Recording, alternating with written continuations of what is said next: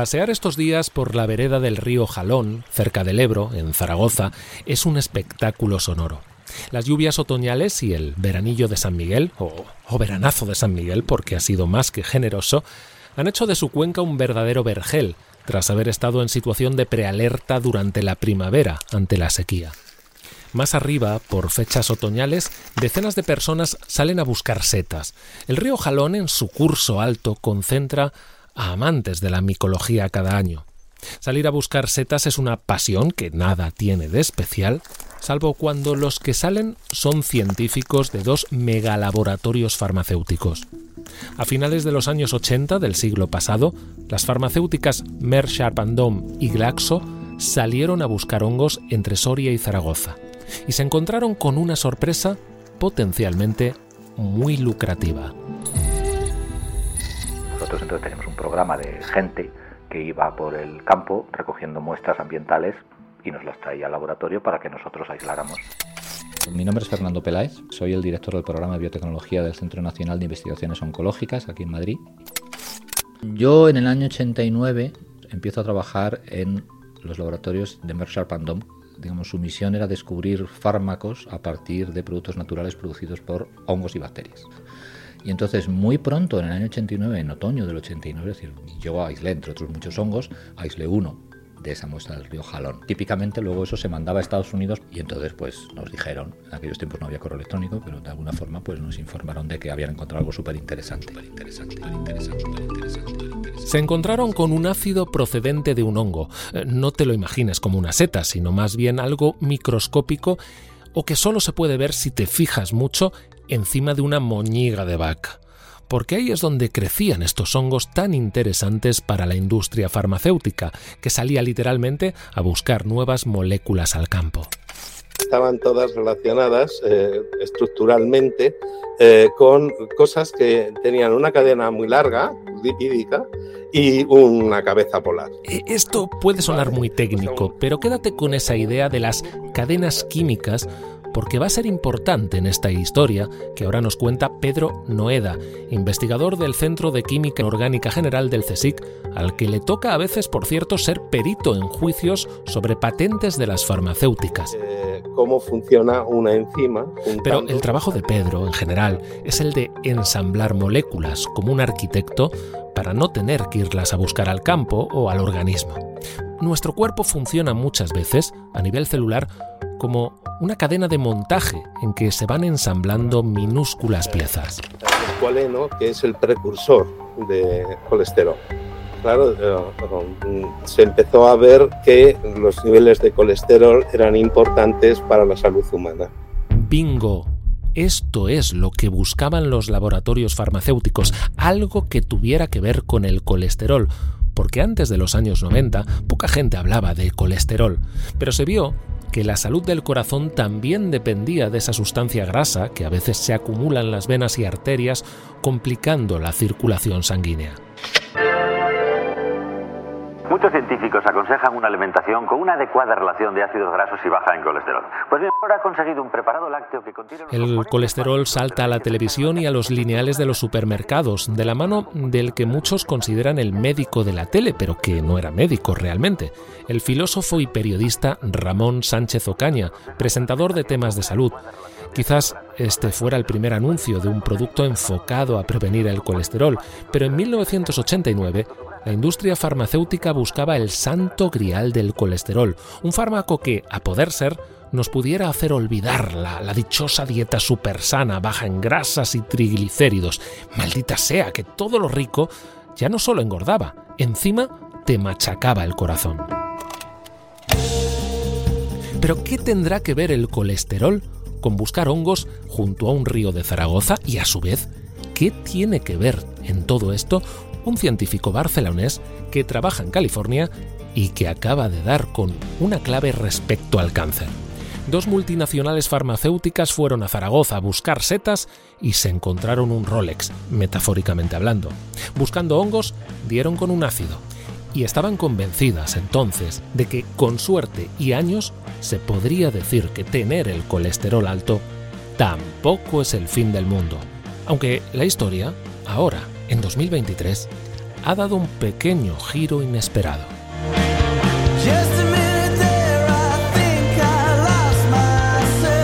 Tampoco es el fin del mundo. Un podcast de Neutral sobre los límites del planeta y de la ciencia cuando parece que todo está a punto de irse al traste. Por Mario Viciosa.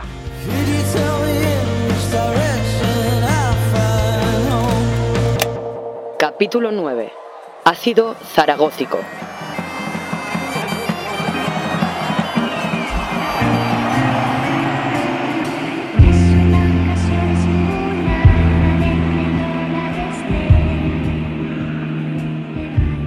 En 1989, las fiestas del Pilar congregaban a más de 40.000 personas para ver a Mecano en la Romareda.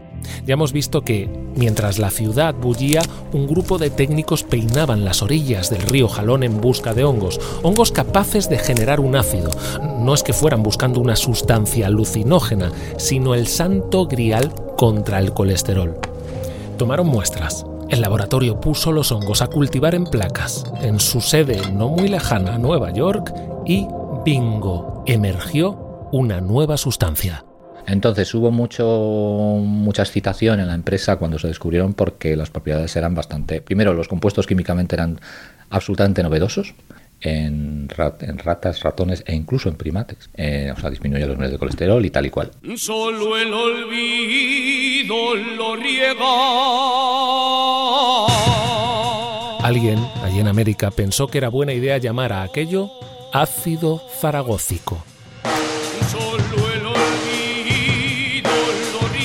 Se quedó con ácido zaragócico, aunque su primer nombre iba a dedicarse no a la ciudad, sino al río al río Ebro, por error, y la sustancia en cuestión, destinada a luchar contra el colesterol, iba a llamarse ácido hebraico, sin H. Y claro, se lió. Y entonces el comité de ética de Merck dijo, este nombre va a ser que no por hebreo, por, por sus connotaciones eh, diferentes. Y entonces decidieron ponerle el nombre de zaragócico si le parecía bien. A la persona le parecía bien y dijo, pues adelante.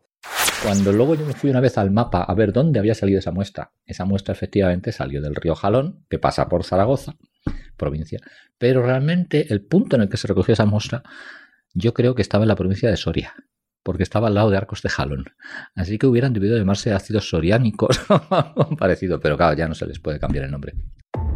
Tanto Pedro Noeda como Fernando Peláez, a quienes escuchamos, tienen patentes sobre los ácidos zaragócicos o su síntesis. Te anticipo que ninguno se ha hecho rico con ello precisamente, por mucho que los ácidos zaragócicos tengan que ver con el colesterol, y que en aquel tiempo todo prometía mucho. No te tienes que mover mucho para que la industria farmacéutica dedicada al control del colesterol en sangre aparezca.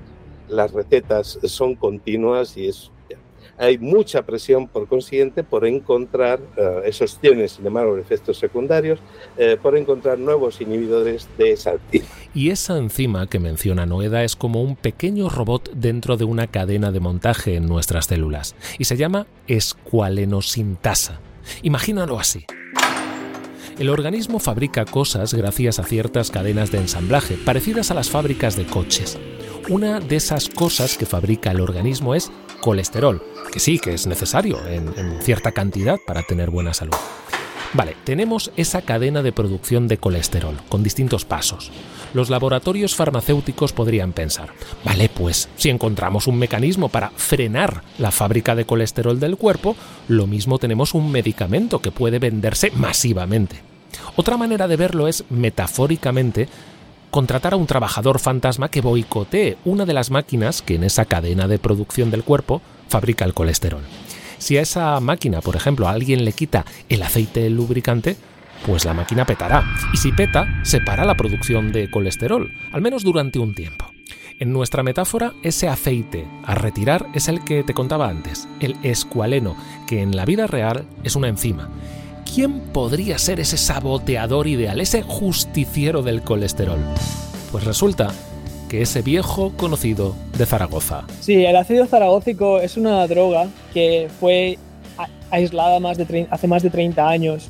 Es un inhibidor muy bueno y muy potente de una de las de una de la maquinaria, uno de los robots que están en esa maquinaria de ensamblaje de hacer colesterol como he dicho antes, si hay 25 robots pequeños ahí puestos a trabajar a tope para hacer el producto final, que sería colesterol, hemos identificado el robot más importante que regula el flujo de productos desde A hasta la Z.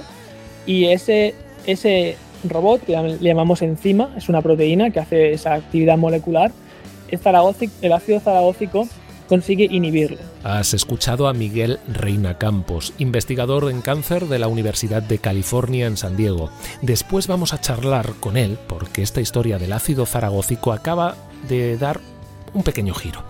Los primeros ácidos zaragócicos caracterizados, llamados A, B y C, fueron aislados de cultivos estériles de hongos en los 90, pero 30 años después no tenemos un medicamento milagro contra el colesterol.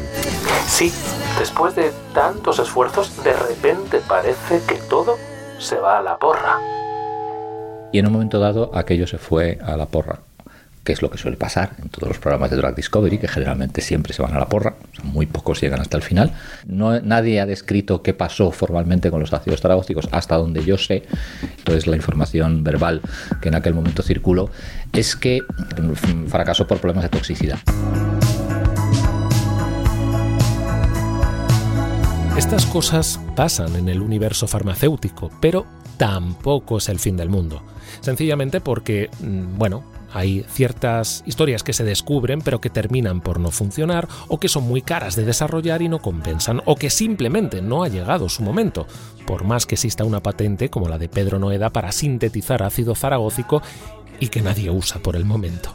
La cuestión es que ahora Miguel Reina Campos, allí en California, ha descubierto que hay un paso en esa cadena de montaje del colesterol en que unas células de nuestras defensas, las llamadas células T, se vuelven superpoderosas.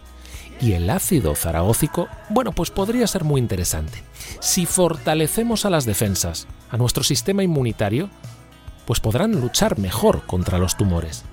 A sus 32 años, Miguel Reina Campos se ha dado cuenta de que tras una infección en sitios como el intestino se quedan a vivir algunas de esas células T, que son como los geo del sistema inmunitario. Se quedan allí, acuarteladas, después de haber intervenido en una infección, y durante ese tiempo no se quedan de brazos cruzados. Se entrenan, se entrenan a lo bestia, se mazan y se atiborran a proteínas, ellas solitas va a resultar que el ácido zaragócico, ese de los hongos del río Jalón, treinta y pico años después, no ha sido el santo grial del colesterol, pero sí el de la cura del cáncer? A ver, es evidente que hay relaciones entre el cáncer y el metabolismo y es evidente que sí que hay relaciones entre cáncer y colesterol. Lo que pasa es que los ácidos taragócicos, como mucho, eh, teniendo en cuenta este perfil que te digo, pueden usarse como lo que se llaman tool compounds, es decir, como, como moléculas para hacer pruebas y demostraciones de proof of concept, o sea, prueba de concepto de que una hipótesis puede funcionar o no puede funcionar.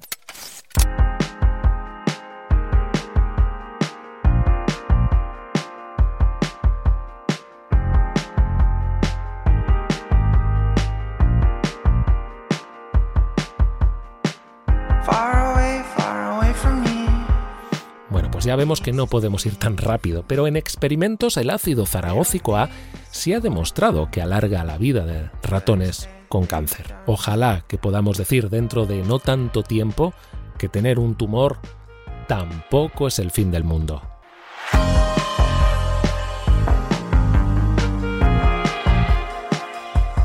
Durante la pandemia, al menos yo así lo recuerdo, fue un tanto llamativo que, ciertas palabras, como muy técnicas, se colaran en el prime time de la televisión. Aparecían también en, titulares de medios online como, como gancho incluso, y, había multitud de, búsquedas alrededor de cosas que, que, tenemos en el cuerpo y que casi ni sabíamos que existían o apenas las recordábamos del instituto o del una vez el cuerpo humano. A, mí me sorprendió estar en, medio, de hecho, de un, cierto debate con, médicos y, virólogos en, la tele, en, horario de máxima audiencia, hablando de linfocitos T. Así que lo mismo ya los conoces, los conoces bien desde la pandemia. Decíamos antes que los asociamos a esos geo del organismo porque se cargan a las células infectadas del coronavirus, pero resulta que esa es solo una de sus funciones. Miguel Reina Campos lleva años siguiendo a estos cuerpos de élite de nuestro organismo y él mismo se ha convertido en un investigador de élite también en lo que a nuestras defensas se refiere, solo que aplicadas a algo que nos da mucho miedo, el cáncer. El pasado 30 de agosto publicó un estudio, nada menos que Nature, como descubridor de un nuevo mecanismo para luchar contra ciertos tumores, justamente gracias a esas células T. Y yo a Miguel me lo imagino en su laboratorio de la Universidad de California, en San Diego, como en la mismísima Academia de Policía de las Células. Esperemos que una academia no muy loca. Miguel, bienvenido a Tampoco es el fin del mundo. Muchísimas gracias, Mario. Encantado de estar aquí comentando nuestros artículos contigo. No sé si, no sé si en el laboratorio es exactamente una academia de policía. Realmente sí que estábamos un poco locos todos, porque... La verdad es que eh, los tumores, las células tumorales son como los grandes malhechores ¿no? que aparecen en nuestro organismo. Es verdad que venimos de una pandemia y hemos identificado a otros grandes asesinos en, en serie, pero estos son particularmente escurridizos. Eh, decía yo que, te imagino como en esa Academia de Policía de las Células T. Antes de entrar en los detalles de vuestro descubrimiento, que implica, por cierto, al intestino y, al colesterol, dime si me equivoco cuando veo a las células T de nuestro cuerpo como esos geo que se entrenan para fulminar a los, a los malos, esos linfocitos T que además se, se apodan células asesinas, ¿no? Sí, de alguna manera tu sistema inmune ha evolucionado y se ha desarrollado para diversificar su, el armamento que tiene para combatir infecciones y combatir tumores. Esas células se desarrollan en el timo y luego pasan a, formar parte de cuerpos de gendarmería de alguna manera que son los nudos linfáticos y el bazo, esperando a que vengan esos patógenos a infectar el cuerpo. Y una vez los reconocen son capaces de activarse, de alguna manera ejercer una función supresora muy fuerte en tejidos, por ejemplo en el intestino o en la piel o en la nariz cuando coges un resfriado. Y van a suprimir células infectadas directamente matando a las células que están infectadas. Una vez está todo resuelto, esas células T, la mayoría mueren y unas pocas se quedan en el sitio para ejercer una protección eh, futura eh, como células T de memoria. Claro, así es como hemos aprendido, por ejemplo, que funcionan las infecciones eh, durante la crisis del coronavirus, cuando decíamos tenemos ya protección, ¿no? Porque nos hemos infectado antes, o las, las, propias vacunas, ¿no? Que hablábamos muchos también de anticuerpos, otra palabra que se nos coló en el prime time, pero que hemos aprendido, yo creo, todo el mundo. Es decir, bueno, no pasa nada aunque te quedes sin anticuerpos, porque ahí están esos retenes que habías dicho, acuartelados de, de células T. Entonces, recapitulando, esas células T digamos, van primero al gimnasio del timo, ahí se mazan a tope, se hacen citotóxicas, entiendo, y luego ya les toca una misión en un órgano. Van allí, liquidan a los malos y las que sobreviven, pues ya se quedan ahí como destino, ¿no? Como policías para que no vuelvan las, las bandas de los, de los malos. Pero claro, eh, los malos pueden ser virus, bacterias, pero pueden ser también células o cancerosas. Exacto, sí. El, el problema o el, el, como pensamos nosotros sobre las infecciones y los tumores es como si estás intentando estudiar la adaptación de las células T al tejido, pero lo estás intentando estudiar directamente en un tumor. Los tumores son células que han destrozado el tejido. La manera más fácil de pensarlo es como si estuvieras intentando estudiar cómo viven unos ciudadanos y en vez de irte a Barcelona, que es una ciudad preciosa, te fueras a una ciudad en ruinas que ha sido, acaba de, ser bombardeada. eso es el contexto del tumor. Nosotros lo que estamos intentando hacer es hacer un paso atrás e irnos a los tejidos como el intestino, como el riñón, como el hígado e intentar entender cómo las células T están adaptadas a vivir en esos tejidos, qué estrategias usan para esa adaptación y entonces trasladamos lo que aprendemos en el contexto del tumor. Después de todo, cuando digo que son policías destinados a un sitio, es también por, por tirar de otra metáfora, son células expatriadas, ¿no? De algún modo, que se tienen que adaptar. Exacto, yo cuando, bueno, fui a Alemania a acabar la carrera y no me pude adaptar muy bien, me costó mucho aprender la lengua y no me, no me acabó de gustar. Luego me fui a Estados Unidos y, y me enamoré y ya me quedé, llevo más de una década en Estados Unidos. Lo primero que tuve que hacer es conseguirme un teléfono, abrir una cuenta corriente, etcétera, pero todo fue una adaptación bastante fácil. Las células T, cuando van a un tejido porque han detectado que hay una infección vírica, ah, destruyen las células patogénicas, piensan, oh, ¿dónde estoy? Estoy en un intestino. Pues eh, la adaptación, por ejemplo, metabólica que necesito hacer es capturar ah, nutrientes de la dieta. Entonces se posicionan en un sitio especial en el que empiezan a adaptarse a ese tejido y son capaces de sobrevivir durante muchos años. Entonces, ¿qué es lo que estamos intentando hacer? estamos intentando entender cómo las células T sobreviven y se adaptan en tejidos en los que les falta oxígeno o les faltan nutrientes o hay una cantidad enorme de productos tóxicos lo trasladamos al tumor. Ahora empezamos a hablar de, tumores, que es a donde va el, núcleo de tu, investigación. Y un poco releyendo eh, el estudio, eh, si no lo he entendido mal, en ese, em, digamos, entrenamiento de las, células T, en ese gimnasio, a ver, no les hacen bajar el colesterol sino subirlo. Cuéntanos esto cómo puede ser, porque resulta que en el colesterol está la clave para que sean más eficientes combatiendo el cáncer. Es que en el intestino las células T parecían querer hacer colesterol. Fue bastante difícil de entender porque pensamos, oh, estas células quieren hacer colesterol, vamos a darles más colesterol. les, les, mola, ¿no? Se, se, ponen ahí fuertes con el colesterol. A priori eso parecería, pero... A, priori, pero eso fue lo que nos sorprendió porque cuando les dimos a los ratones una dieta muy alta en colesterol y a la vez les infectamos con un virus, los ratones fueron menos capaces de generar memoria inmunitaria en el intestino. Bueno, eso fue un quebradero de cabeza durante bastantes meses y al final, lo que encontramos, que eso fue, me acuerdo aún del día, es que las células T que están en el intestino tienen regulada toda la maquinaria del colesterol y te lo puedes imaginar como una cadena de producción de una fábrica de coches, donde hay 25 robots diferentes haciendo diferentes pasos que van desde el paso A hasta la Z, y la Z es el colesterol. Me di cuenta de que las células T lo que estaban intentando hacer son pasos intermediarios de la, gran maquinaria que tenían regulada para hacer colesterol.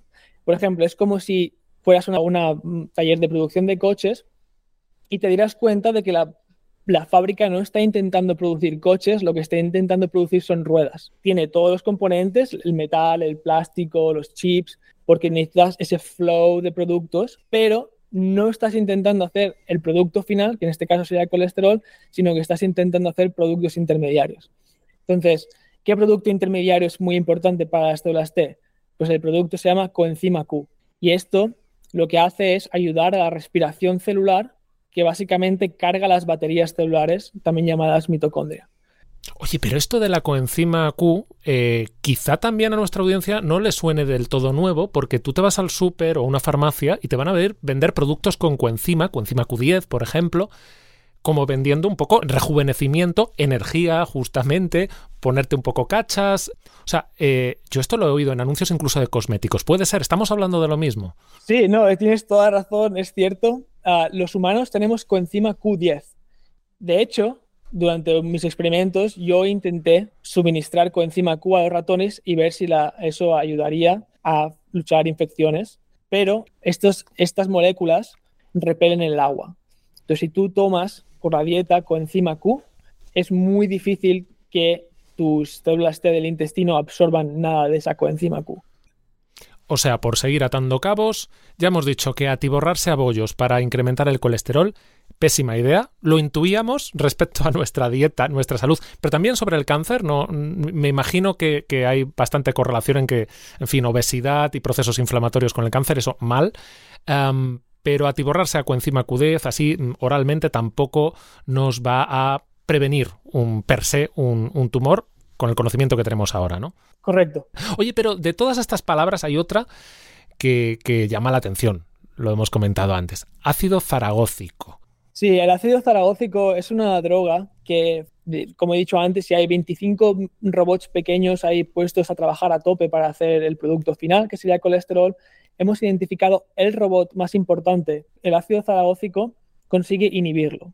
Entonces, inhibiendo la producción de ese robot, lo que haces es acumular la producción de todos los productos anteriores. Es como si tú, como los, dibujos animados en los que tenías esa, fábrica de producción y hay, hay un fallo, y entonces falla en el robot de que está casi al final y se empiezan a acumular todo antes y se hace un jaleo.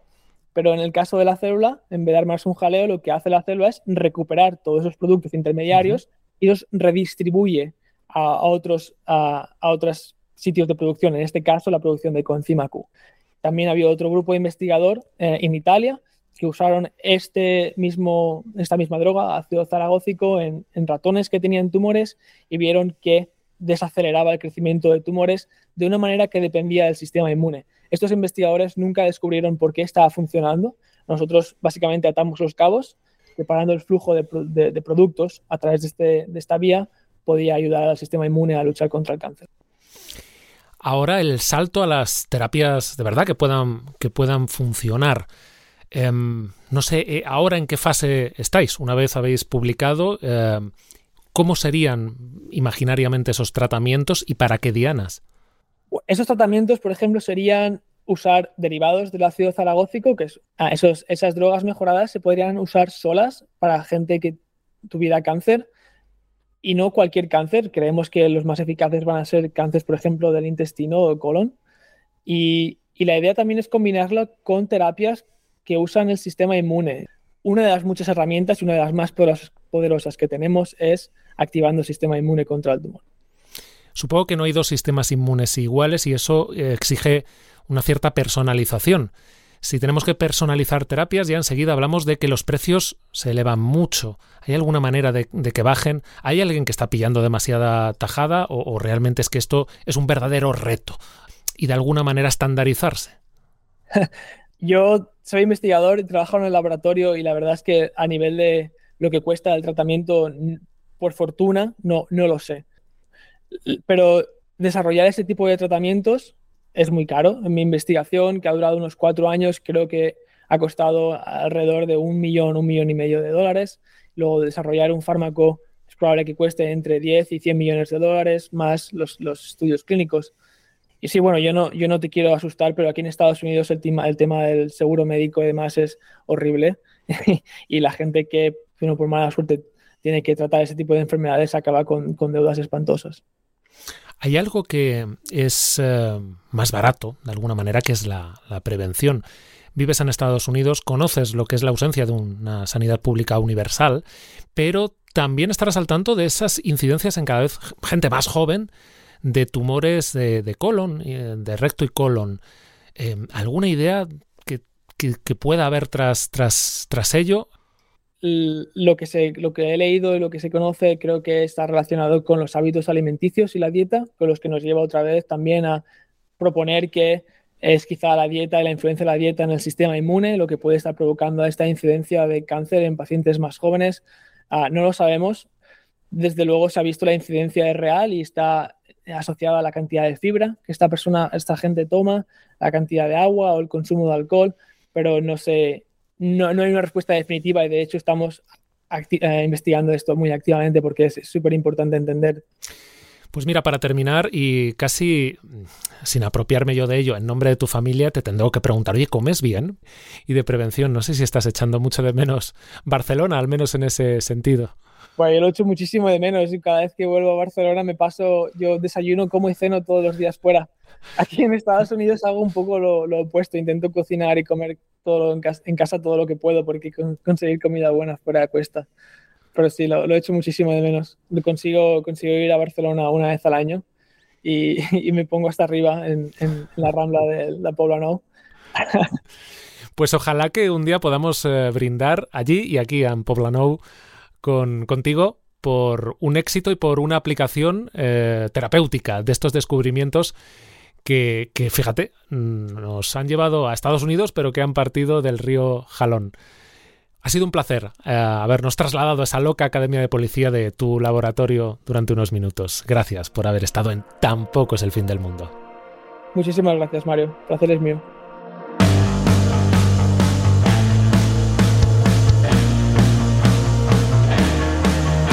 Hoy todavía se puede comprar ácido zaragócico. Los ácidos zaragócicos mm, realmente no se fueron a la porra, en verdad. Lo que se desvaneció fue su diana terapéutica. ¿Quién sabe si ahora tienen una segunda oportunidad con el conocimiento actual para ser el andamiaje de otro medicamento? Estamos en un tiempo muy interesante para las moléculas. Hay gente como Pedro Noeda, el hombre que, patentó una manera de sintetizar el ácido zaragócico y al que escuchábamos antes, que se han dedicado durante años a ensamblar moléculas muy complejas con procedimientos rarísimos, largas como su propio nombre, que no cabe en un tuit de los de antes, en plan palabras de 170 caracteres que uno podría pensar que tienen que servir para curar cosas increíbles, pero que en realidad están ahí esperando su momento.